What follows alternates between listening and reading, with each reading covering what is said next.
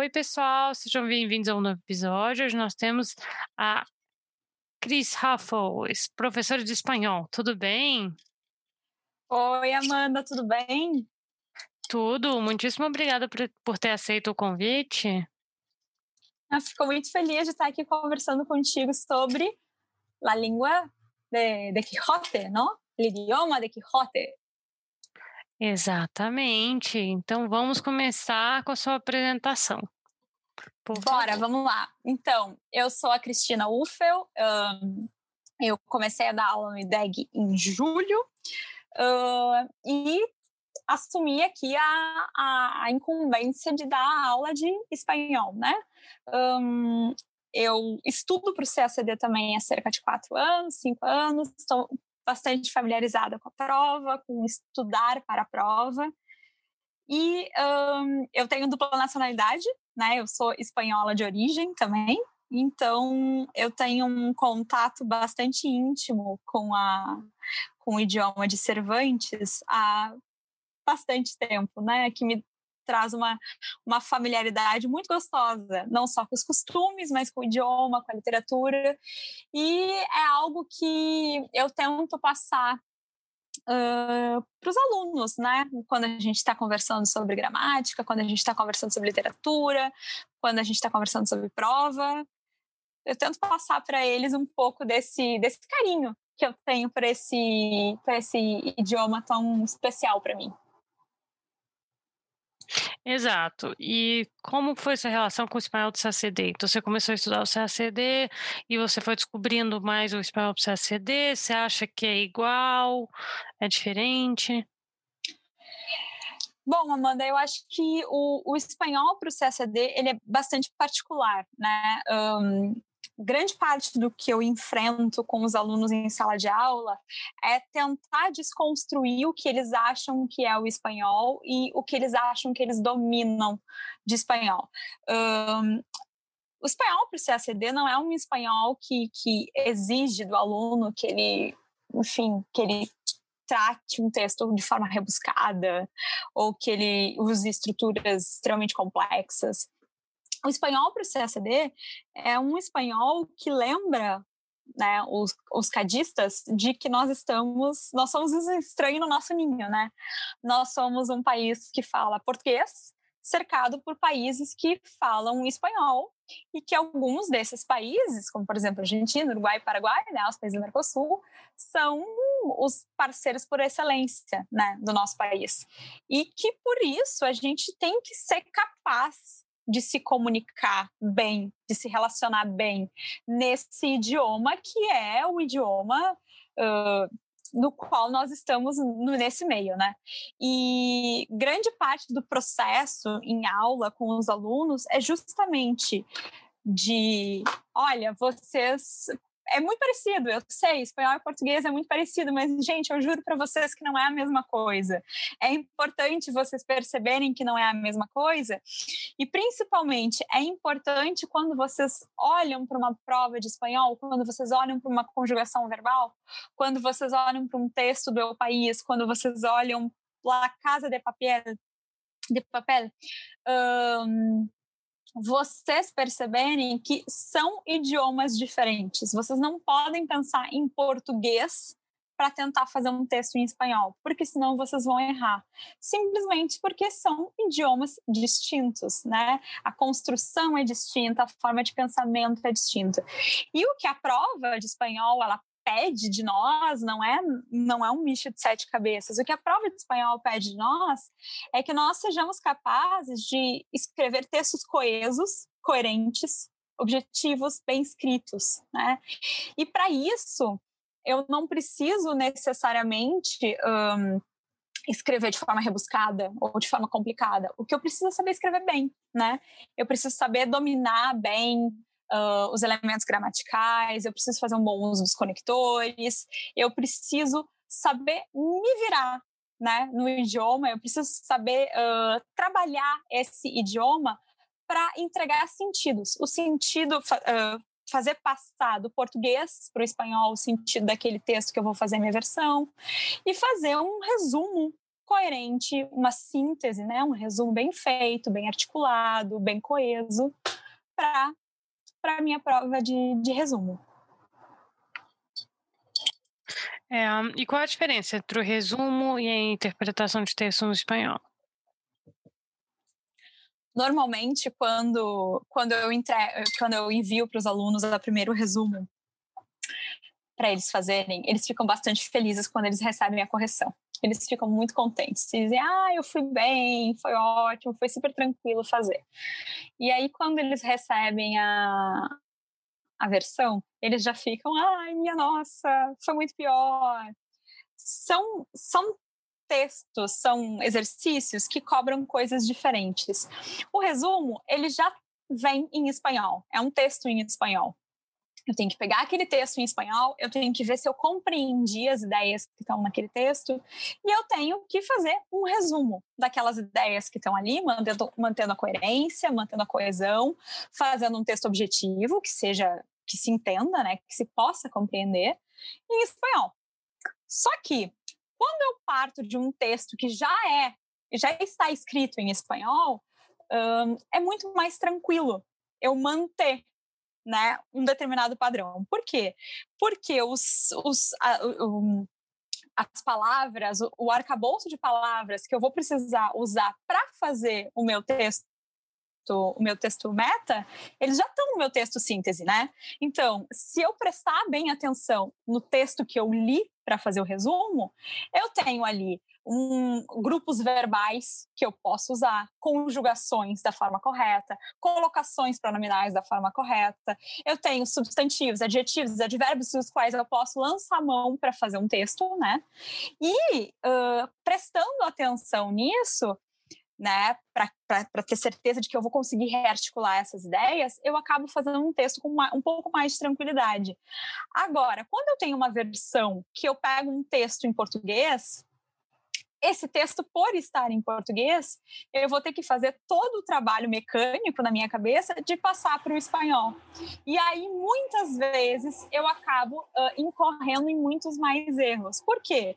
Porque eu não vou prestar atenção na grafia, porque eu não lembro aquele verbo, porque eu não sei aquela palavra especificamente, eu não sei nenhum sinônimo. Meu Deus, às vezes eu não consigo saber nem o que, que aquela palavra quer dizer em português né? E aí as dificuldades que começam a aparecer, elas são muito próprias de um texto que é em português e que eu preciso passar para outro idioma, né? Então ele testa capac... testa capacidades diferentes, mas eh, de uma forma bastante interessante. Por quê? Porque a prova de espanhol, de forma genérica, ela não vai ainda que seja no resumo ou na versão, ela não vai cobrar nada de extraordinário do aluno, né? Ela não precisa pegar textos altamente complicados, altamente complexos, altamente rebuscados. Por quê? Porque normalmente essa prova de espanhol, ela vai ela vai colocar para o aluno circunstâncias que por natureza já causam algum desconforto e quando eu digo desconforto, eu quero dizer o seguinte: são, por exemplo, elementos que naturalmente para os falantes de língua portuguesa nós temos dificuldade em relação ao espanhol. Por quê? Porque são muito diferentes em, em um em relação ao outro porque a forma de pensar é diferente, porque a forma de escrever é diferente, porque a forma de conjugar é diferente. Então, a banca normalmente explora essas particularidades, essas semelhanças e essas diferenças entre os dois idiomas. E é, como é que o aluno pode começar a abordar a língua espanhola? Bom, Amanda, eu acho que a, a forma como o aluno pode começar a a estudar o idioma espanhol, não só o espanhol, mas eu acho que qualquer elemento dentro do CACD é lendo o edital. É essencial ler o edital. Uh, não existe nenhuma forma de tu começar a se preparar para essa prova sem ter lido o edital anterior. Por quê? Porque o edital anterior é que vai te dizer uh, é a tua carta de navegação, né? A gente tem o projeto Travessia aqui no IDEG, então uh, carta de navegação parece bastante apropriado. É ali que vai estar dizendo quais são as regras do jogo. Né? Sem as regras do jogo, eu não consigo jogar, né? Não, não tem como eu, eu jogar War sem saber quais, quais são as, aquilo que eu posso fazer, aquilo que eu não posso fazer. Então é essencial eu, eu ler o edital para eu saber que na hora de eu fazer um resumo, eu não posso copiar trechos do texto. Por quê? Porque eu preciso reelaborar aquele texto para fazer um resumo com as minhas próprias palavras. Né? E isso está escrito no edital. Então, o edital ele vai, vai me dar esses elementos importantes do que, que eu preciso para começar. Depois, hum, eu acho que os guias de estudo eles são sempre bons, muito bons. Por quê? Porque eu consigo perceber que tipo de cobrança que a prova faz, que tipo de texto que ela trabalha, qual é o tipo de exigência da banca. Isso é importante. É importante eu saber não só o idioma, mas saber o que, que a minha banca espera de mim. Quais são os tipos de texto que ela cobra? Quais são os, os tipos de, de, de, correções que ela faz, né? E outra coisa bastante importante que eu sempre recomendo para os alunos, um, frequentemente as pessoas me dizem: ah, eu não vou usar o, o, o manual da FUNAG. Por que não? O manual da FUNAG é um manual muito bom. Ele é muito bom mesmo. Ele tem uh, elementos bastante importantes e ele traz, ele, ele traz uh, elencado ali algumas das circunstâncias que causam mais um, digamos assim, uma pulga atrás da orelha dos, dos alunos, né, de, que falam língua portuguesa. Por quê? Porque ali ele vai colocar justamente quais são as nossas maiores dificuldades como falantes de língua portuguesa em relação ao espanhol. Quais são os erros que nós, falantes de língua portuguesa, cometemos? E vai nos ensinar a usar preposições, pronomes, e trazer diversas listas, enfim, sobre regime preposicional e outros elementos importantes. Além disso, o manual ele tem ele tem exercícios, né? E exercícios são sempre bons, porque uh, já, já, falando assim, não só do início da preparação, né, Amanda, mas avançando um pouquinho, uh, não adianta eu ter visto né, ter passado, ter pelo, pelos elementos gramaticais e nunca mais ter voltado a eles, né? Eu tenho que fazer exercícios, eu tenho que ter certeza de que eu fui capaz de dominar esse conteúdo, eu tenho que fazer revisões pontuais em relação a isso. E para isso, o manual é bastante útil, justamente por isso. Ele apresenta a teoria e apresenta a prática. É, e quais são os erros e acertos mais comuns dos seus alunos? Os erros e acertos mais comuns. Eu acho que muitas vezes o maior erro que um, que um aluno comete é desprezar os seus próprios erros, né? Uh, muitas vezes uh, tu fez uma tarefa, um resumo, uma tradução, e tu recebe aquela correção de volta, e tu olha para aquilo e tu vê, ah, tá, eu errei fiz, sei lá, 10 erros, fiz 15 erros. Muito bem. Botei aquilo numa pasta, fingi que não existe e fui para a próxima tarefa. E aí, na próxima tarefa, quando eu peguei para fazer, fiz, entreguei, recebo. Ah, cometi 12 erros. E eu não olho quais são esses erros. E eu sigo errando as mesmas coisas. Eu sempre digo para os meus alunos que os meus erros ao longo do meu processo de preparação, eles são a minha maior fonte de aprendizado. Por quê? Porque são os meus erros que vão me mostrar onde é que estão as minhas dificuldades. Né? Onde é que estão aquelas, aquelas elementos que eu ainda não consegui assimilar bem, que eu ainda não consigo trabalhar bem.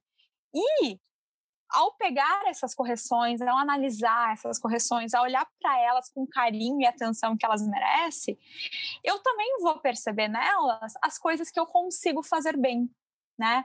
Uh, as estruturas que eu domino, um, os elementos gramaticais que eu consigo usar de forma, de forma correta, quais são os conectores que eu consigo usar. E esses elementos, todos que são bem usados, eles devem ser replicados em, em, exercícios seguintes. Por quê? Porque isso vai me dando uma base, uma estruturação e uma segurança para quê? Para ao longo de determinados, de, de repetidos exercícios, eu continuar construindo o meu conhecimento.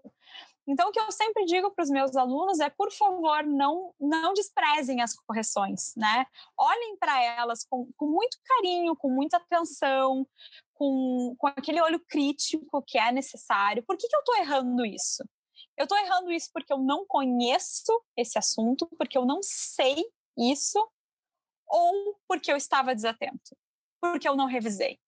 Eu estou errando isso porque é uma palavra que eu nunca tinha visto, um, não tinha como saber, foi um chute, tentei acertar e não deu.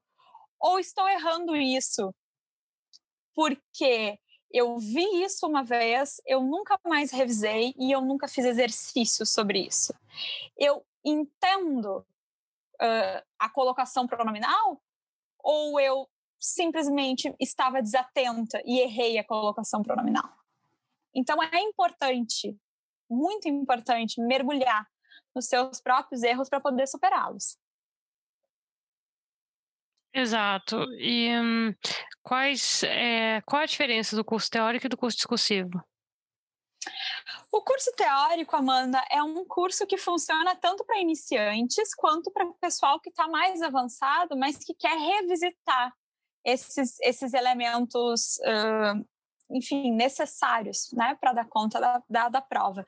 Então, são 28 aulas em que a gente passa por, pelos elementos essenciais gramaticais, né, conversa bastante sobre as particularidades da prova, trabalha exercícios, trabalha elementos importantes, tem um, material de apoio né, material de apoio tanto no sentido de exercícios sobre cada um dos elementos trabalhados em aula. Então, por exemplo, se a aula de hoje a gente trabalhou adjetivos, os alunos vão receber uma bela lista ou talvez não tão bela assim, dependendo da opinião de cada um, de exercícios sobre adjetivos. Como é que, uh, como é que são os femininos, como é que são os masculinos, como é que são o plural, é como é que faz a concordância, né? Para que eles possam praticar aquilo que foi visto em aula, né? Para que aquilo possa ficar consolidado para o aluno. Uh, depois, a gente sempre aborda uh, questões de literatura em, em aula, né? É importante a gente conhecer elementos de literatura, grandes autores, né? Uh, aquilo que esses autores e que as suas obras trazem para o idioma. E os alunos recebem também um, um, um, uma pequena apostila semanal, né? Com um pouquinho da história desses autores, da obra desses autores e com alguns trechos também da obra desses autores para estarem familiarizados, né? Uh, nós também trabalhamos com as atividades discursivas, né? analisamos as atividades discursivas, uh, converso com os alunos sobre estratégias para fazer uma boa atividade discursiva, uh, como corrigir essas, esses textos né? que eles pro, próprios produzem e trabalhando toda, toda essa questão tanto gramatical né? quanto de estratégia mesmo. Depois, o curso de discursivas é um curso muito mais, digamos assim, customizado, né? Por que, que ele é um curso customizado? Porque cada turma tem as suas próprias uh, necessidades e as suas próprias dificuldades e as, as próprias um, circunstâncias a serem superadas, né? Uh, os cursos discursivos, eles têm 12 aulas, né, um ciclo de 12 aulas, e a cada ciclo de 12 aulas, eu não vou dizer que é um curso inteiramente diferente, né? Porque também não é. Mas ele é um curso que ele está voltado para trabalhar dificuldades e as potencialidades daqueles alunos que estão durante aquelas 12 aulas. Por quê? Porque durante as aulas a gente vai direcionando especificamente para a resolução de dúvidas dos alunos, uh, a gente trabalha questões que apareceram nos simulados, questões particulares, pontuais que apareceram nos simulados. Então, uma construção verbal que a turma teve bastante dificuldade, uh, trabalhamos vocabulários específicos, então toda semana os alunos recebem alguns alguns textos para ler e vocabulários específicos sobre aquele texto para seguir construindo vocabulário, porque vocabulário é muito importante, né, para fazer uma boa prova. A gente tem que ter conhecimento de vocabulário.